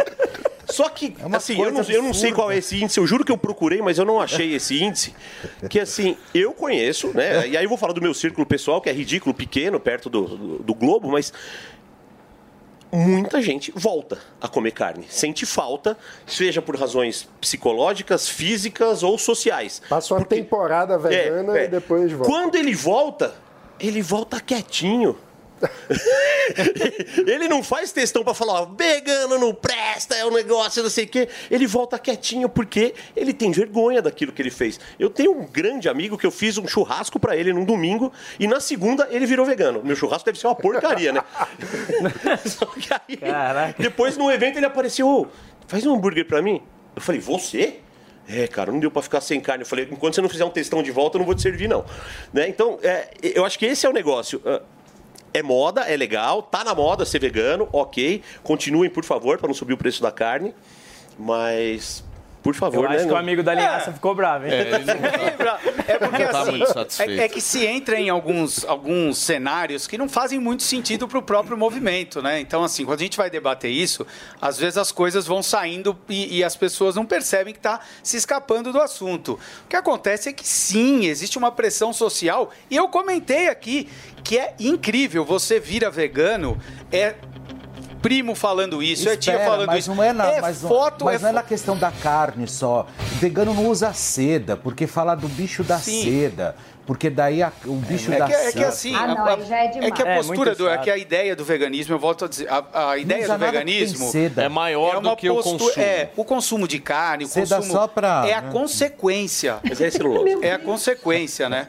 Então o que o que, que a gente Deixa ele falar. Que graça, não. Que graça. Falando, ó, Desculpa, falando que não Ricardo. dá pra vegano sofre. Aqui é. Vocês estão vendo, ó. Aqui é Vocês estão querendo dizer que vegano é chato e a gente sofre. Mas então, é... bom, o que acontece é que o veganismo é uma postura de amplo respeito aos animais. Tudo, todo o restante é uma consequência. Então a gente busca, numa sociedade que é difícil, porque quando a gente fala isso, tem gente fala: ah, mas os medicamentos são testados em animais, você usa medicamento, então você vive uma mentira. Fala, Não, é exatamente isso. A gente busca uma- um questionamento para que a sociedade mude. Mas, e que a gente Ricardo, curta, que a gente você- faça tudo, Eu, eu mas sem entendo. explorar animal. Eu entendo o que você está falando. Eu só quero deixar as coisas claras aqui. No momento em Aham. que você, por exemplo, diz que o veganismo ele é um movimento que prega o respeito aos animais, significa que quem está comendo carne não está respeitando. certo? Não é cê- só é os animais, é todo ser Então, vivo. não, então, por exemplo, A questão é vamos, assim- vamos pensar em quem É. está lá consumindo o chu... Bom, Não pensa nesse cara ao seu Esquece lado. ele, ele é bonzinho. Esse- não, esse É. cara é tipo a malévola. esse cara é perigosíssimo. Agora, pensa no cara que está consumindo. O Sim. que você está dizendo é, o cara que está consumindo carne, ele não respeita os animais. Ele foi quando a gente tem uma herança cultural, então não dá para eu acusar de que é uma pessoa, como você perguntou logo de cara, ah, um assassino. Não dá pra gente impor isso, né? É, jogar isso pra pessoa, porque a gente herdou essa. Eu, eu vivi isso, eu É. não posso me achar que eu era um assassino, que eu não. Não, eu tinha uma visão. Assassino de que... em desconstrução. É, não, eu é acho um carnívoro em desconstrução. É, eu acho que não, não- eu acho que a questão é que entrar nessa seara e seara não a marca, né, já que a gente está falando disso, não entrar ne- nesse nesse aspecto, porque senão a gente vai pro acusar, você é mal, eu sou bom. Não é essa a questão. Posso fazer mais uma pergunta? Claro, não é, é sobre linhaça. Linhaça. Deixa eu É, fazer uma aliás, eu como pergunta. linhaça, mas não Tá. gosto tanto. Agora, a questão que eu queria colocar pra você é a seguinte: é muito do ser humano de olhar pros animais e transmitir pra eles a dignidade que nós enxergamos entre nós seres humanos e querer proteger os animais, dar uma qualidade de vida maior, etc. Isso é muito humano. Agora, eu queria te perguntar: na natureza, se a gente soltar uma vaca no meio da savana, o que, que vai acontecer com ela? Eu acho que nenhum ser humano vai matar ela na, na, na savana. Mas um leão vai O leão vai. Ou seja, é da natureza Sim. um animal, um animal se alimentar do outro. Não é melhor a gente deixar de negar a natureza, tratar esses animais com dignidade, fazer um consumo justo e, e- e com respeito do que você querer negar a natureza e querer impor para a sociedade que É, ela não pode consumir carne? de Tá, vamos lá. ervilha. Não vamos falar em É bom, impor, hein? né? É bom. Vamos falar em de impor ervilha. porque, como eu disse, impor é o é inverso que acontece. Hambúrguer é né? de tenho uma carne. pergunta Hambúrguer de ervilha Mas é uma maçaroca. deixa ele de- responder. Deixa eu responder Vamos isso. lá. Vamos pegar o leão como base do nosso modelo para seguir. O leão, esse leão, depois de ele comer a vaca, ele vai encontrar um outro leão, líder de um bando, e ele vai lá e mata esse líder para tomar conta daquele bando. E mata todos os filhotes daquele leão que era o líder. Você vai seguir esse padrão de Ou exemplo seja, do leão? Nós, seres humanos, ocupamos um, pata- um patamar moral acima dos, dos animais. então, os é animais outra. só são protegidos porque nós, seres humanos, somos diferentes. Não, a pergunta é outra. Estou dizendo, você usou o leão como a- o seu modelo é, ético de, Não, de não, não atitude. sei como meu modelo é ético. Qual que é o modelo Eu só tô do mostrando leão? que os seres humanos são, tra- é, consomem a carne animal, a proteína animal, mas eles dão um tratamento melhor pro animal do que a natureza dá. Mas não precisava. Porque nós somos superiores. Por que não precisava? Porque não precisa. Não então, precisa. Então o mais pobre que já tem déficit nutri- nutritivo vai passar fome porque você, você coloca um, um, um bicho da seda no mesmo patamar moral de um ser humano? Não, eu não estou comparando um com o outro. Eu estou dizendo que a gente pode ter uma, uma atitude de O respeito com esses animais. seda. Eu gosto muito da Independente se é o bicho da seda ou se for a vaca, se for o cachorro. não é disso que está se falando. O meu o Nós não é, estamos pondo o ser humano para Você baixo. acha que um, ser, não um é isso. animal, você acha que um animal tem o mesmo nível de consciência e autoconhecimento que um ser humano? Bom, a ciência tem a Declaração de Cambridge de 2012, que inclusive Stephen Hawking assinou. É, foi uma reunião de cientistas que determinaram que os animais são sencientes. A senciência mostra que eles têm capacidade de sofrer, lutam por suas vidas, se relacionam. Então, os animais têm características muito mais próximas dos humanos do que diferentes. Agora, como eu mesmo disse aqui, nós temos a capacidade de fazer escolhas, de questionar, de mudar aquilo que nos é entregue de gerações em gerações. Turma, então, essa é a deixa eu abrir para Antônia aqui que ela havia pedido. Obrigado. Ô, Ricardo, meu Oi. amor, eu tô, ó, eu sou, eu sou uma pessoa muito coerente, tá? Só pra te dizer que esse menino, esse bebezinho que tá aí do seu lado, ele come leitoa a pururuca. Não, eu como mesmo. Não, não, não é, o- não é o Visconde, não. É o bebê aí do lado. ó, Ele tá você. Ele come leitor a pururuca. Come, Isso aí né? eu já não faço. Com molho de jabuticaba. Então, você, você, Ricardo, eu estou aqui para apaziguar essa- esse negócio aí, esse debate. Eu só preciso te fazer uma pergunta. Eu acho que porque é, que não me cheira muito bem a coisa do vegano é porque o vegano é hipócrita. Tem umas famosas aí que elas se dizem veganas e brigam pela causa, que, mas o carrinho delas, os bancos, são todos de couro. É, o que, que você tem a dizer a respeito disso? Muito bom. Também faço essa separação, né? Aí você está comentando que existem pessoas hipócritas. Né? E eu acho que todo mundo, em algum momento, acaba passando por situações em que alguém pode ir lá e falar: ah, você foi hipócrita nisso tal. Eu não tenho muito costume de apontar o dedo, eu acho que isso só leva a gente para um ambiente negativo. Então, assim, eu fico muito feliz que cada vez mais as empresas estão lançando couros sintéticos, né? Então a gente tem várias marcas lançando e cada vez mais a gente vê isso crescendo. A questão é que, como eu disse, eu vou sempre reforçar, nós estamos é, em um contexto de sociedade que para onde você olha tem exploração animal. E a gente, o movimento vegano, traz esse- questionamento para a gente mudar. Então, o que eu diria para essa garota que tem o carro de, de banco de couro é que Garota escolham é velha e famosa. São é, que escolha um carro que não tenha banco de couros, que faça escolhas que não tenham relação Ô, com exploração Ô, Panhoca, e você crueldade tá muito contra quieto. animais. Você recebeu ataques e ofensas Você- assim você me gratuitas deu bronca no e ainda tá começo, quieto. Falou que eu tava falando muito, eu tô, tô retraído aqui. Você quer ver? Eu tenho uma atitude vegana. Hum. Durante a pandemia, naqueles primeiros 15 dias que a gente não sabia o que ia acontecer, eu fiquei trancado em casa. E aí chegou uma hora, eu tava na sala da minha casa, andando em círculo, em volta da, da mesa, assim. Falei, Com cara, tô, tô parecido. Não, eu parecendo aqueles leão de jaula. E eu falei, cara, é isso que o bicho sente lá no zoológico, né? Então eu decidi, pra mim, que eu não vou mais em zoológico e em aquário. Não vou mais. Porque eu senti na pele aquilo. Agora, eu não vou pra frente do zoológico e do aquário levantar a plaquinha, não entra, é crueldade. Cara, é uma atitude minha, eu tomei, decidi. Agora, eu visito fazendas, eu visito frigoríficos, eu vejo tudo. E eu não vejo naqueles animais esse sofrimento todo. Né? Ah, pensa que um animal, hoje, o animal irracional, ele busca o quê? Ele busca comida, sobrevivência e conforto. Cara, o que a gente dá para esses animais hoje, seja uma vaca, um boi, um porco, é alimento na boca, sobrevivência. Ele tá felizão, cara. Uma ele morte não tranquila. tá puto. É, e uma morte tranquila. Ele tá feliz, Ricardo? Não, por favor, gente, vai lá, vai visitar, é o que eu falei. Eu vou. Abre, abre, abre as portas, mostrem como é o transporte. A gente tem agora, inclusive, um debate sobre transporte de animais marítimos. Sou contra também. Fica lá, é, é o que eu digo. Mas peraí, ô quando a gente você chegar, não vai no aquário e mata os caras? É, gente, no fundo, Qual a coerência todo mundo disso, concorda. É que a, gente coerência não é que eu consegue vi que não sofre. Eu vi que não sofre tanto. Agora, esse negócio do transporte marítimo eu sou contra, mas por razões econômicas. Não, mas é- é- A gente tá mandando boi vivo pra fora e tá perdendo dinheiro. Porque a indústria devia processar essa carne e mandar pra fora ganhando mais Peraí, dinheiro. por partes. Mano Ferreira pediu É, antes. eu, eu queria entender qual que seria o ideal na relação entre a sociedade e os animais na sua visão. Então, sei lá, hipismo, por exemplo, onde tem lá o uso do cavalo para o esporte.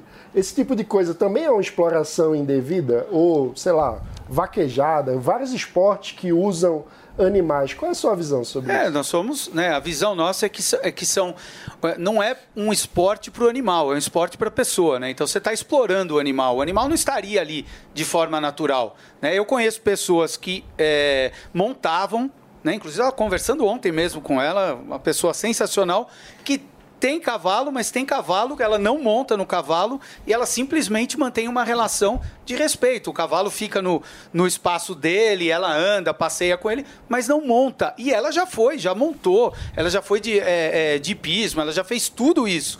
Ou seja, a ideia é exatamente essa. Parece estranho. Mas Parece muito estranho, já é um mas quando a um gente tipo de agressão, então? é, então, a gente pode pensar que, ah, mas isso é um absurdo. Eu acho que a gente está num nível né, de exploração tão absurda contra os animais e cresceu tanto, apesar do movimento vegano ter crescido, o outro lado também cresceu. Porque o que acontece? Busca-se produção cada vez mais. Então, hoje, a gente tem os mamíferos que são utilizados para consumo e para uso humano, se você reunir todos eles, são 11 vezes mais o peso de todos os outros animais soltos na, na natureza. 11 vezes mais.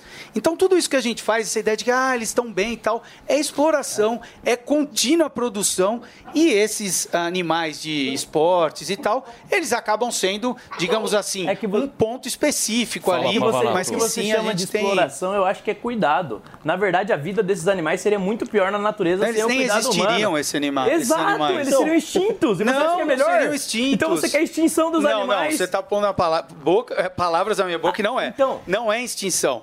Nós teríamos animais. Vou te fazer uma pergunta. Você então acha que seria melhor a gente acabar com todas as florestas e pôr pasto para cuidar dos animais? Não, mas espera um Não, mas pouco. coisa não tem nada a ver com Mas, é o que você está dizendo. não, não tem nada a ver com a Os animais na floresta estão melhores do que um porco é- preso no- a- na, na o, granja? O porco que é criado na granja, ele tem alimento todo dia, tem qualidade de vida. Você acha melhor do que na floresta? a criação de uma vaca para fazer a carne wagyu. Os caras dão cerveja pra vaca, colocam música clássica pra vaca ouvir. Exatamente. E a vaca aí quer você vai me- cerveja. aí você vai me dizer que ela- a vida dela estaria melhor A sem carne ser fica humano? macia? A vaca quer cerveja. Eu vou começar a tomar É. cerveja, Não, então. e o fica- ser humano- Ouve o música humano- clássica, Gente, Felipe Campos. Isso é só Você- formas de vocês- exploração. Eu já, vi, eu já pra visitei, gente. eu já visitei em Barretos. Olha, é, desde- eu já visitei em Barretos, Barretos como que eles fazem para criar os bois que participam dos rodeios. A qualidade de tratamento que eles dão para esses bois, irmão, é melhor do que muito ser humano tem. Aí você vai me dizer que é exploração? Na verdade, não é exploração, é cuidado. Os animais, Não, é eles nos exploração. servem, eles nos servem porque não ocupam o mesmo patamar moral que um ser humano, e ao mesmo tempo nós damos cuidado Isso é ele. arbitrário, né? A gente já Não, fez não isso. É arbitrário. É arbitrário. É, é óbvio que a diferença da consciência de um, de um animal, é, ou de um bicho da seda, é diferente da consciência de um ser humano. Mas nós E é não óbvio. Mas isso não é uma comparação. só protege os Você está comparando algo que não precisa ser comparado. O cuidado com o, animal, com o animal é arbitrário, então. Porque o ser humano que escolhe cuidar do animal. Porque nós temos. Nós transmitimos a nossa dignidade para os animais. Não, não tem Então, dignidade o que você nessa chama de exploração, na verdade, é exatamente o cuidado que nós transmitimos Não é pros animais. cuidado. Exploração não significa o que você está dizendo. Exploração é exatamente o que a gente faz. A gente mantém animais presos, mantém animais fora do modelo natural de vida deles. Que seria pior. Forçamos, na sua, na sua interpretação, Não, vai falar um com o biólogo. Mas Vamos esses um boi na bois, esses bois são modificados, eles são modificados, são animais que, inclusive, por exemplo, se você pegar um frango e ele não ser abatido, esses frangos crescem tanto que eles mal conseguem andar hoje. Não, são escuta, milhões também deles. Comer frango, Mas, desculpa. gente, vai o que eu ter tô dizendo. frango o que eu tô- vestido de CET na Paulista. Não vai ter frango, isso é um equívoco. Gente, isso é um equívoco. Que equívoco? Quando que o frango eh, vi- viveu pela... Imagina pela... a quantidade de frango. Mas a gente que no mundo. força o nascimento deles. Ô, deixa eu te falar uma A coisa. gente que Felipe, força. deixa eu só fazer uma pergunta pra não você. quero extinção. Os, Só um anim- minuto. os animais... Quem é o churrasqueiro desse sofá? É o Pavanato ou o Panhoca? Só pra dúvida entender. é o Pavanato. Ele tem mais cara de churrasqueiro. Mais cara de churrasqueiro. Não, uma argumentação... coisa, desde quando eu nasci... Não, não vai, 40 não vai perguntar pro Ricardo. Meu? Eu pergunto pra quem? Não, pergunta pro Panhoca. Não, pode É. perguntar pra ele. A gente Desde vai- quando eu nasci, eu pergunto pra qualquer um, nenhum dos dois tá sabendo responder. Olha só. Desde, tô brincando, tá? Mas, ó, desde quando eu nasci, eu sempre ouvi dizer que a baleia tá em extinção. Eu só vejo baleia no mar, entendeu? E aí me conta uma coisa: quem é que consome carne de baleia? E aí o que, que a gente faz com os bois, entendeu? Porque eu vejo Meu muito Deus. mais proliferar. Antônia, me ajuda. Que que é isso? Ficou confuso, ficou confuso. Que isso, Antônia? Me ajuda, meu. O que, que tá acontecendo aqui? Mas é verdade. Do que, que você tá falando, querido? Da extinção das baleias. Mas você tá mundo- querendo comparar com o boi? baleia. Não, espera. Lógico que come. É que você não- também não entendeu minha linha de raciocínio até agora. Não, ninguém Não, entendeu. se come baleia, sim. Come baleia? Se come baleia, sim. Só em alguns países. Em alguns né? países se Apenas consome a carne de países. baleia. Turma, deixa eu agradecer quem nos acompanhou através do rádio. Muito obrigado pela sua audiência, pela sua companhia. A gente volta amanhã e você consegue verificar Quem esse essa debate pergunta completinho Parijane, burro pra no YouTube. Gente, perdão aí pela, pela pergunta. São 11 horas e 56 minutos. Jovem Pan, jornalismo independente. Eu quero, eu quero vou, Turma, o que, que eu faço aqui? Não Então, sei. Vamos falar Deixa eu das comentar baleias. sobre isso, Di, porque ficou um, um equívoco muito grande em relação a que os animais estão. Olha, por exemplo, a indústria leiteira. A vaca na natureza, não essa vaca que modificaram, a vaca natureza, no seu ambiente e tudo mais, ela produziria em torno de 5, 7 litros de leite por dia. A indústria diz que uma vaca, quando está saudável, quando está bem, quando está sendo bem tratada, ela consegue produzir até 100 litros de leite. Aqui, ó, o Não é uma Brasil. maravilha? o é, é uma maravilha, É uma maravilha, para quem alimenta. tem a visão de exploração do animal. Então, tudo isso que você está dizendo é exatamente o inverso daquilo que uma se, pergunta. se reconhece. de onça. Não se vira comida de onça. A nossa natureza, as florestas, a savana, elas têm um equilíbrio natural, a não ser que você queira ir E lá e falar, a acaba com tudo. de Peraí. Acaba com Não, peraí, peraí que você vai trazer a baleia. Calma. Porque senão vai ficar Peraí. um, O um Equívoco eu quero crasso, entender né? de você o seguinte, uma dúvida que eu tenho. Como é que um atleta profissional consegue ter alta performance sem proteína animal? Ah, não, isso, isso, isso é fácil porque tem suplementação, né? Só com Existe uma suplementação. pra cacete, assim. Que um atleta de churrasqueiro ponta. é ele, cara? Não.